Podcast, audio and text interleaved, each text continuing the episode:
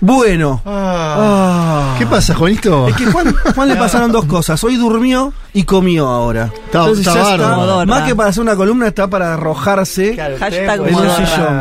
En otro, en otro programa ya estaba inquieto hasta ahora, ¿no? Decía, Sí. y ahora está, Ah, mirá. está, no, no, no, no quieres saber Una nada. sedita. ¿Estás para hablar, amigo? o No? Sí, sí. ¿Estás para decir alguna, alguna idea? El tema igual es tranqui Traje- que te tocó. claro. un tema- un tema que en general no. Además tenés que, no volver trae. entre- tenés que volver entretenido, cercano. Tenés te- exigencias. Que sea. Que sea cercano para la gente, eh, entretenido y que tenga novedades. Bueno, ok. Dale. Eh, vemos, pero por lo pronto es un tema que no genera polarización, ¿no? En general el tema ¿No? de Israel Sí, claro. pasa siempre muy tranquilo. Eh, bueno, siguen las protestas en Israel. Ayer hubo eh, entre 150.000 y 200.000 personas, sobre todo en Tel Aviv y Haifa. Hablamos de esta ola de protestas desatada por la reforma judicial con eh, reacciones, bueno, yo les contaba al principio, realmente inéditas, ¿no? Sobre todo, eh, bueno, hubo paros de sindicatos importantes, reservistas del ejército que se negaron eh, a, a entrar en servicio justamente por la reforma propuesta por el eh, gobierno y mucha presión por parte de Joe Biden, ¿no? Que también tuvo su pequeña rina con Benjamín Netanyahu. Eh, a ver, Netanyahu la semana pasada bueno, esta semana depende cómo lo consideremos, el lunes anunció la eh, suspensión, la pausa de la reforma. No la elimina, tan solo la retrasa. Por eso las protestas de ayer, ¿no? Para recordar a Netanyahu que si él decide tratarla en la próxima sesión legislativa, la, el próximo periodo que comienza a fines de abril, que va a haber de nuevo una protesta. Con lo cual, esto no se termina. ¿no? Vimos un primer episodio en estas semanas. A ver, ¿en qué consistía la, la reforma? ¿En qué consiste la reforma propuesta por el gobierno? Básicamente lo que hace es sacarle poder a la Corte Suprema para dárselo al Parlamento, ¿no? que es de donde sale el Ejecutivo. Entre otras cosas, y este es el punto más crítico, le permite eh, al Parlamento volver a aprobar leyes eh, que revoque la Corte, Que sacándole ese poder de veto. Claro, o sea, no- pierde el poder de veto la Corte Claro. porque si revoca una ley, el Parlamento puede volverla a aprobar eh, en una votación. También cambia el criterio de selección de jueces, dándole más poder al gobierno. Un movimiento que para los manifestantes era, en efecto, un golpe de Estado judicial o un movimiento que terminaba con la división de poderes, ¿no? sacándole ese poder de veto a la Corte. Para el gobierno era una manera de eh, reducir esta extralimitación, según la narrativa de la Corte, que había emprendido ciertas cuestiones vinculadas al activismo judicial. Así lo nombraba el gobierno. Pero para entenderlo mejor, lo consulté a Kevin eh, Ari Levin. Su voz nos debería quizás sonar porque estuvo en algunas columnas que hizo Leti. Eh. Kevin es, sociólogo especializado en Medio Oriente, es miembro del Instituto de Relaciones Internacionales de la Universidad Nacional de La Plata y nos contaba esto respecto a la narrativa del gobierno y de la derecha en general para eh, emprender la reforma. Lo que justifica el proyecto de reforma judicial del gobierno es la idea que sostiene una buena parte de la derecha dentro de Israel, que es que ante la ausencia de una constitución escrita, Israel no tiene una constitución codificada eh, desde su creación en 1948, lo que hizo la Corte Suprema fue definir sus propias funciones con el tiempo. Y sostienen que a partir de 1992 específicamente hubo una revolución judicial a partir de la cual la Corte Suprema eh, fue teniendo un rol cada vez más activo en los asuntos públicos y fue ganando más poder, particularmente el poder de revisión judicial, de anular partes o la totalidad de una ley por considerarla ilegal, y en algunos casos sostienen, eh, incluso por cuestiones políticas o por estar en desacuerdo ideológicamente, anular leyes. Eh, una medida que en la derecha sienten que tuvo un efecto eh, en favor de la política secular, progresista y anti-anexión. O sea, me interesa eso último. Eh, la derecha lo que dice es que ese poder eh, acrecentado de la justicia fue en, eh, en favor de legislación anti-ocupación y más y, y- y no, no religioso. Sí, que le ha frenado la agenda más radical Claro. de la derecha. ¿no? Digo más radical porque no ha frenado la política de construcción de No, asentamientos. Sí, Pero el- Sí, Sí. quizás su radicalización. Claro. ¿no? Eh, y un poco este retrato que nos contaba Kevin, ¿no? Acerca de la Corte Suprema como una casta progresista. Y fíjate qué interesante, porque si bien, o sea, los manifestantes contra Netanyahu decían que esto atentaba contra la democracia y los que apoyaban la reforma lo que dicen es que es una reforma para mejorar la democracia, porque un poco la idea es que la Corte es un poder no elegido, Claro. eh, de una minoría que no representa la voluntad popular, que está eh, anclada en el Parlamento y que entonces la reforma lo que hace es darle el poder a la mayoría, ¿no? Eh, también como un intento de justificar, por supuesto, la, Pero igual tiene la reforma. Para mí ¿Cómo? tiene sentido eso, ¿o no?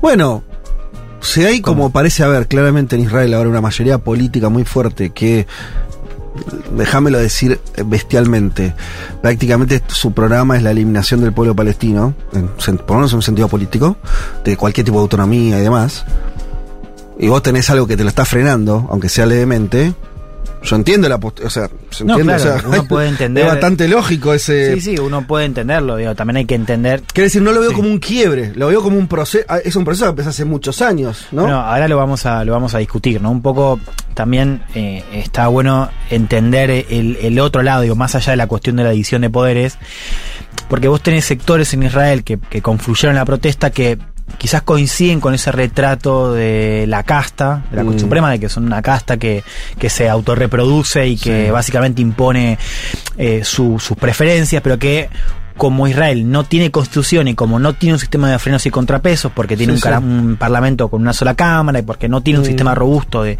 eh, para frenar impulsos de gobierno, lo que dice, bueno, la corte es lo único que tenemos. Sí. Entonces, si vos no sacás la corte, no hay nada que prevenga contra o nos dé garantías contra eventuales abusos del gobierno.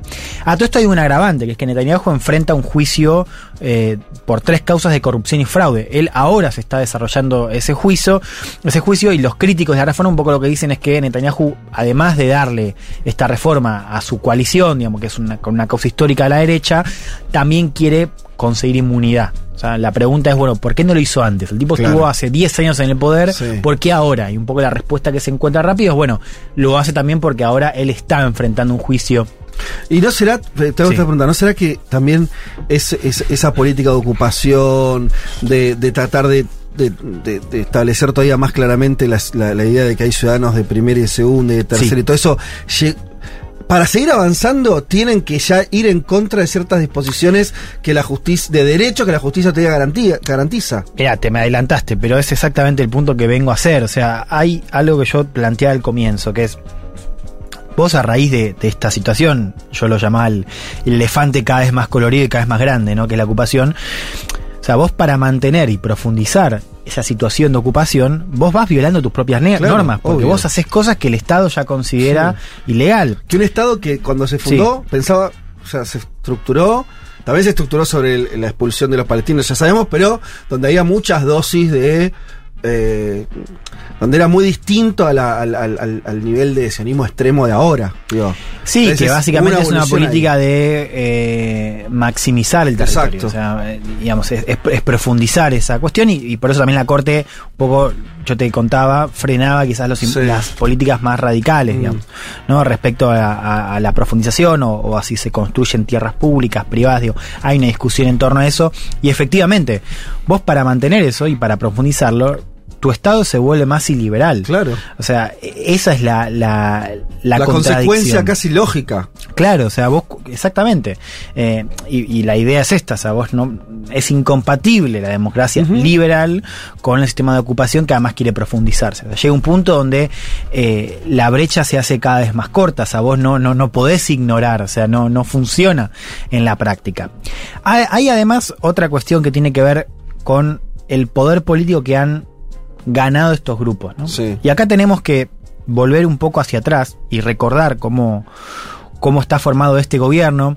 Recordemos, Netanyahu estuvo un año y medio fuera del poder, ¿no? Recuerdan cuando él sale del poder con esta coalición de ocho partidos, entre ellos un partido árabe, muy distintos entre sí, donde básicamente el pegamento simbólico, lo único que los, que los unía, era el rechazo a Netanyahu, ¿no? Muy golpeado por la acusación de corrupción, no golpeado por su política Sí, de sí. derecha, porque de hecho lo, lo hemos comentado acá. El primer ministro que gobierna después de, de Netanyahu, que es Naftali Bennett, es un tipo que de hecho decía que era más de derecha que Bibi, o sea, que lo acusaba de tibio cuando compartieron gobierno. O sea, no era un, un giro hacia la izquierda ni nada de eso, No. sino más bien un giro anti-Netanyahu. Netanyahu, como buen político que es, básicamente lo que hace es esperar a, a que se derrumbe y volver a formar su coalición. ¿Qué es lo que hace después de ganar las elecciones en noviembre? La- o sea, cuando digo ganar es, es relativo, porque saca el 23% de los votos, pero un escenario tan fragmentado le da a él la posibilidad de formar un gobierno con partidos, y acá está la clave, que es que Netanyahu antes lograba articular coaliciones más bien diversas, siempre con, con partidos de centro derecha, Sí. pero ahí metía derecha más secular, derecha más Sí. nacionalista, derecha más sionista, más ortodoxa, en fin. Iba balanceando según lo que tenía disponible y según la votación de esos bloques. Después del juicio y después de este, de este último acto, Netanyahu no logra encontrar socios de los partidos de derecha más mainstream Sí. y encuentra apoyo en partidos radicales, ¿no? Del, sio- del sionismo de ultraderecha, por un lado, y de los ultraortodoxos. Y arma lo que es hasta el día de hoy la coalición más de derecha en la historia de Israel. Eh, tenemos dos ejemplos que, o que son dos personas que un poco simbolizan ese giro a la, derecha. El primer caso es el de Itamar Ben-Gvir, que es el líder del poder judío, que es un partido que es heredero justamente de esa tradición de ultraderecha de, del sionismo. Es un tipo condenado, por ejemplo, en 2007 por incitación a- a- al racismo. Y es un tipo que hoy tiene el Ministerio de Seguridad. O sea, no es que le dan, qué sé yo, Ministerio de Vivienda. Sí, le dan sí, no, no, claro. lugar en el aparato de seguridad. El otro eh, embajador, si querés, de esa agenda más radical es Besabe- Besabel, eh, Bezalel Smotrich, él es ministro de Finanzas y tiene además poder en el Ministerio de Defensa. Tanto Smotrich como Ben-Gvir son dos tipos que viven en asentamientos ilegales en eh, Cisjordania eh, y que son dos tipos cu- cuya carrera política está ligada a la O sea, agenda radical claro. de los colonos. Ellos mismos son- viven ahí. Viven en ahí. un lugar que es ilegal. en- Exacto. O sea, son Es ocupación que- plena del claro, territorio Viven en territorio ocupado. Seguridad, economía y defensa, dijiste aparte, los, tres- los temas más sensibles Claro. de cualquier administración Sí, pública. eh, el ministro de Defensa era del Likud, eh, del partido de Netanyahu. De hecho, lo, lo raja Netanyahu. Un día antes, pues el ministro de Defensa había criticado la reforma, lo, lo raja Netanyahu. Este tipo Smotrich es el ministro de Finanzas y además tiene autoridad, o sea, tiene, claro, algunas cosas dentro del Ministerio de, Defensa.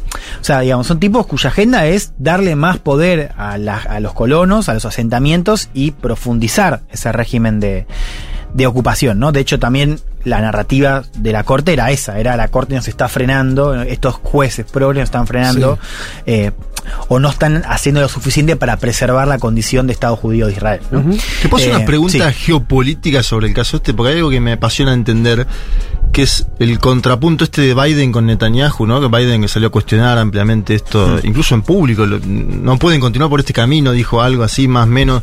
¿Tiene que ver con la conformación interna de la nueva administración de Netanyahu? ¿Tiene que ver con Netanyahu más afín al trampismo? Veo que hay, hay algo ahí para estudiar, ¿no? De Estados Unidos. Que siempre hasta ahora había mantenido una posición casi uniforme Sí. o uniforme respecto al Estado de Israel, ¿no? Sí, y en las calles había muchas banderas de Estados Unidos también. Eso estuve leyendo. Sí, muy interesante eh, lo que cuentan, porque efectivamente la reforma se vieron estas dos cosas. Los, los pro, los anti-reformas a los que protestaron contra la reforma y contra Netanyahu, tenían las banderas de Estados Unidos después del cruce de Netanyahu con Biden. Y fíjate qué interesante, hubo protestas pro reforma que eh, un poco tenía esta cosa de la soberanía, ¿no? Como de a nosotros no, no nos van, claro, Sí. no nos van a dictar. Eso es lo que dijo Netanyahu, aparte. Claro, Su no, pa- país es soberano. dijo, no vamos a, a recibir órdenes ni siquiera de nuestros mejores amigos. Así lo dijo eh, Netanyahu. A ver, yo creo que hay eh, una división cada vez más tajante respecto al Partido Republicano y el Partido Demócrata. ¿no? Claro. Recordemos que cuando fue, o sea, Netanyahu no, se llevaba bien con Obama, de hecho tuvo mucha Ujú. tensión.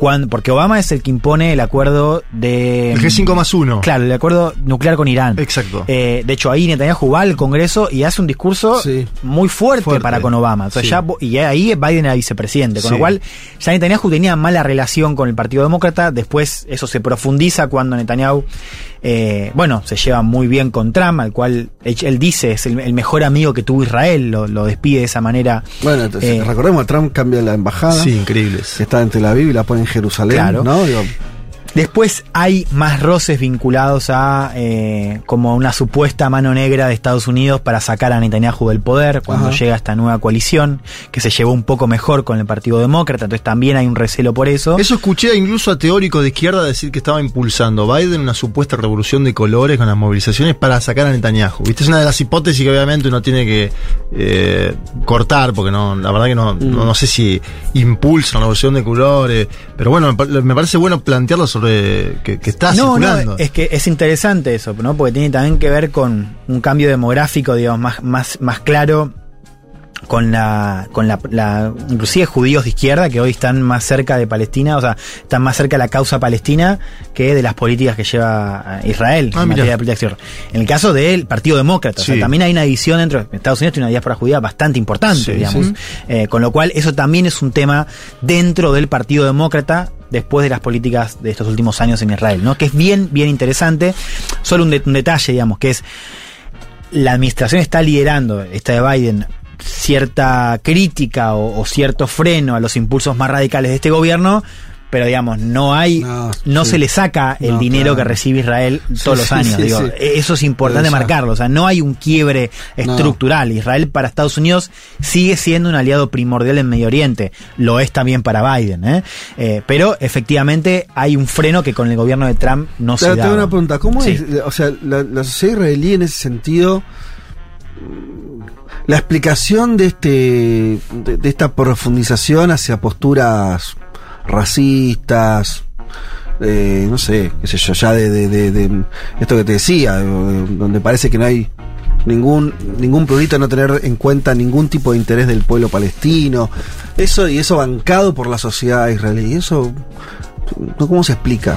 Mira, yo le hice esa pregunta a Kevin eh, para el newsletter que publico mañana en, en Cenital, bueno, que lo es. vas a- lo vas a adelantar. voy a decir Claro, acá, por supuesto. darnos. Y él me habla de, de dos, dos tendencias que, que confluyen, digamos. Primero, un cambio demográfico, esto es bien interesante, ¿no? Sí. Eh, respecto a la población judía, ¿no? A ver. Que él dice, eh, crece mucho la población judía misrají, que son los judíos más de, del Medio Oriente, ¿no? Que tienen, que son menos liberales eh, y más religiosos, o sea, menos seculares también, a diferencia de los judíos eh, ashkenazí, que son los judíos que vienen de Europa, que son judíos Claro. que tienen, primero, más vínculo con el mundo de las izquierdas en Europa y de la cultura, y un poco Netanyahu lo que hace es, es, em, defender Eso por una cuestión de que tienen más hijos, así de lineal, me es imagino. un, un- un cambio demográfico. O sea, exactamente. O sea, son, est- están creciendo. y se- no, no, no porque haya habido una ola migratoria reciente, sino porque.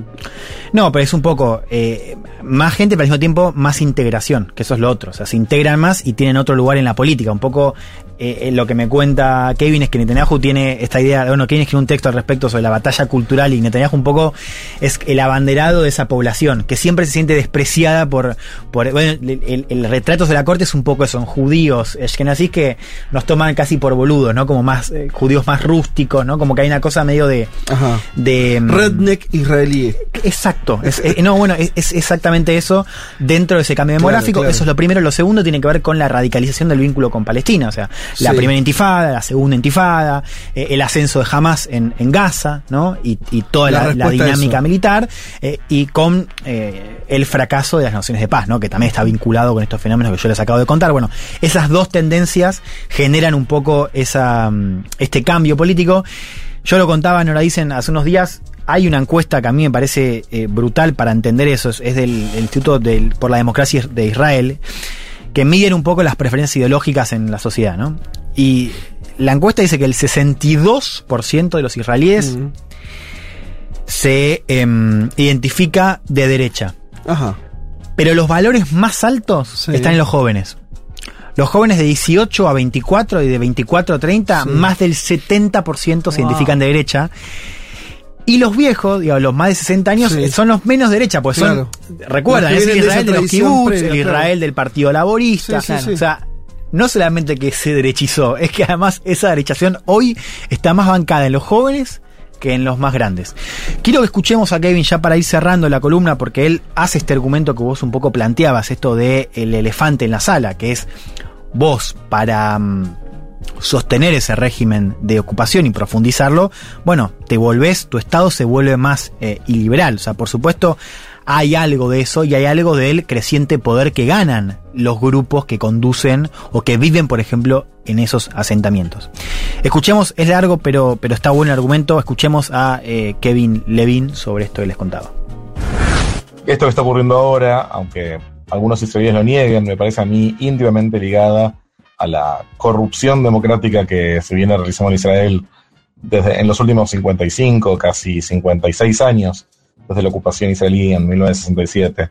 En primer lugar, por la presencia ya hace décadas de un Estado activista que apunta a una mayor judaización del territorio, tanto lo que tiene que ver con la expansión en el territorio de espacios eh, entendidos como judíos, como también eh, una mayor caracterización del espacio como judío, y eso implica también una presencia más grande de lo religioso y la coerción religiosa en la vida pública. En segundo lugar, una pérdida del consenso eh, que hay en la sociedad con respecto al equilibrio que hay entre lo judío y lo democrático.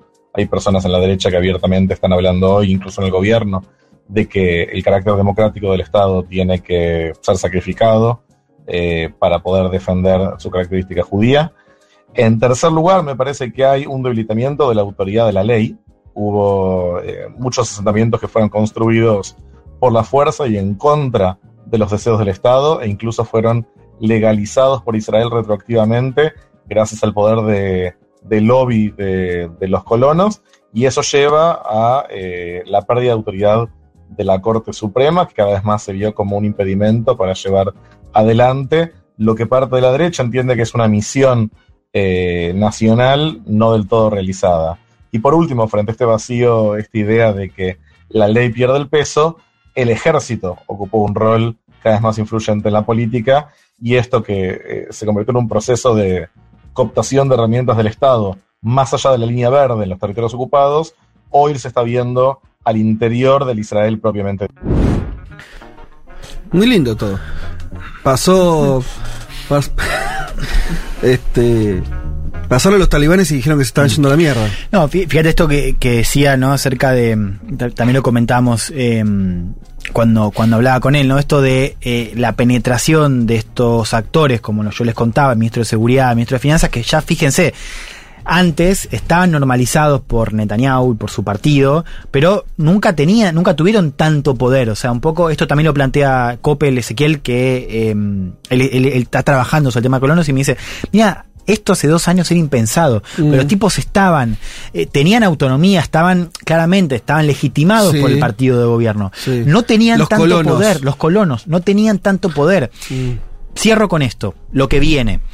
Me parece una avanzada final en algún punto. Bueno, vos vez. fíjate esto, hubo, se, com- comprobó esta semana, de hecho es la noticia de hoy en Israel, porque se aprobó en el, en el Ejecutivo, el precio que pagó Netanyahu contra sus, o sea, respecto a sus socios de la coalición por demorar la reforma. Mm. A Ben Gvir, que es este, este colono que ocupa el Ministerio también de, de Seguridad, le dio la creación de una Guardia Nacional.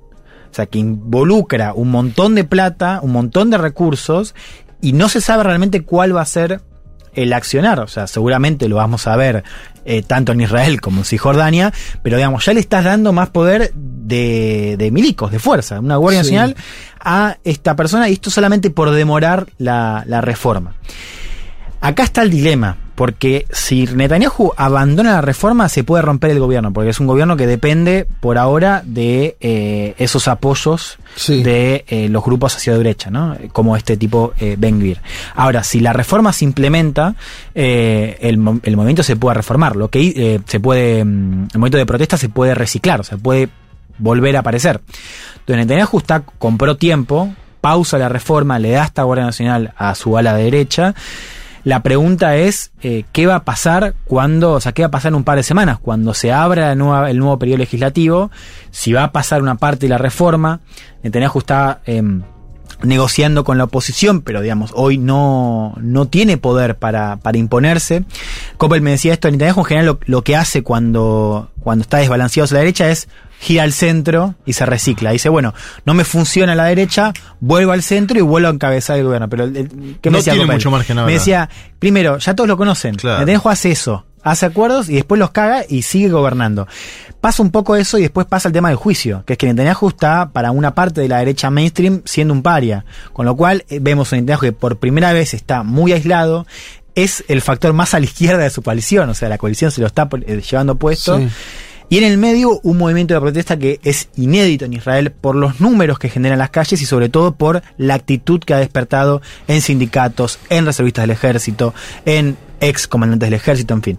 Una serie de reacciones que eh, vuelven a esto un dilema importante. Y no parece haber en la sociedad israelí, más allá de la política, en la sociedad civil, eh, algún tipo de respuesta en contra de este esta cosa más fascistoide de, dirección general del, del, del Estado. ¿Vos te referís a la, a la cuestión de la ocupación o la cuestión de... Eh, la- de la- sí, es que estamos hablando al final siempre, como bien lo dijiste vos, al final lo que está abajo es eso, ¿no? la bueno, es que ocupación. eso es lo interesante, ¿no? Em, Todo el resto son temas derivados de eso, ¿no? vos lees las crónicas, hay una crónica muy buena en el país, la escribió Antonio Pita, donde decía esto de cómo la agenda antiocupación intentaba colarse en las protestas.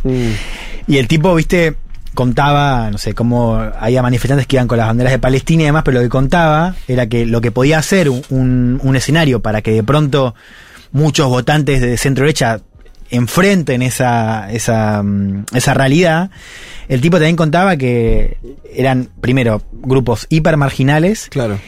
Y que los echaban. Le decían, Claro, chao, salgan de acá, sacá. o sea, nos, nos, nos están contaminando, o sea, váyanse. Sí. O sea, digo, te marca un poco que puede haber un efecto contagio, pero que al mismo tiempo esa agenda antiocupación hoy es minoritaria Claro. y que ni siquiera en las protestas por la reforma pudieron crecer. Me quedé pensando en, en la cifra que dabas de la cantidad de jóvenes de derecha y estaba buscando ahí que el, el servicio militar en Israel dura 32 meses para los hombres jóvenes y 24 meses para las mujeres. Como que salen también del servicio militar Sí, sí. muy derechizadas Sí, seguramente. no, tal cual. Esa es una experiencia vital Y que para mí digo, clave. después van a las calles esas personas, ¿no? Es que después vuelven a la sociedad civil y van a las calles a protestar. Me parece que ya se convierte, no sé, en ejército de derecha, ¿no? Como, No, no, bueno, de hecho, este tipo Ben Gvir tiene una ascendencia en los jóvenes, es, es un fenómeno, digamos, ¿no? Eh, sí, creo que esto que marcás es, es, es- es tal cual, o sea, hay algo de la experiencia del ejército que forma parte de, de esa radicalización, ¿no? Donde también la agenda está muy clara, inclusive en política doméstica. Bueno, qué lindo, che, todo esto que estás contando. Me quedé pensando Escenario promisorio para la juventud. en los pobres palestinos ahí, eh, palestinos que viven en territorios ocupados, palestinos que viven eh, en campos de refugiados y los que viven como ciudadanos israelíes. Yo, no, imagínate, vos sos un palestino que vive en Israel, los hay. eh, El 20% son de la- israelíes árabes, así Exacto, claro. O sea, es una. Es consider- de- de- de. Debe ser parte de lo que no entra en el 70% que dijiste ahí, eh, pero, ¿no? Eh, Qué sensación de estar de pronto viendo una sociedad donde claramente la, el Estado, el gobierno te empieza a decir, vos callate y correte, y no, que acá estamos armando otra, otra que no te contempla. Digo, no te contempla por lo religioso, por eh, eh, el lugar, este, eh, bueno, de, de, de, de- ¿a cuán lejos que quedó la discusión de los dos estados, imagínate, ¿no? Estábamos, hace 15, 10 Hoy años, es- hoy es se discutía los dos estados, hoy eso es irrealidad total. Eh, bueno, bien, eh, 3 de la tarde, mira vos, che, a ver si hay algún que otro mensaje por acá. Ehm, bueno, la violencia interpersonal, agrega Lina acá, en Israel está aumentando a niveles que no conocían hasta ahora. En una sociedad atravesada por la violencia, muchos de los judíos laicos que protestan, lo cual es inédito, temen ver la democracia judía, nunca existió para los no judíos amenazada. La crítica organizada de la sociedad civil es súper marginal. Bueno, un poco lo que decías eh, vos, eh, Juan. Eh, de hecho, la consigna es ahora no metamos el tema ocupación. Claro. Eh, cual aborto antes No de una menos. Claro, Lo- como que eso espanta, ¿no? Los reservistas que se estaban resistiendo tienen miedo de ser juzgados por tribunales internacionales por violación sistemática de derechos humanos si se cae la fachada democrática de Israel. Claro, bueno, en fin, eh, sí, podríamos quedarnos eh, también en, ese tipo de, de conclusiones. Bueno, pero 3 de la tarde, yo había prometido que este domingo íbamos a terminar más puntual, casi que lo estamos logrando. Me saluda Maine con los deditos para arriba, así que ya podemos decir que este programa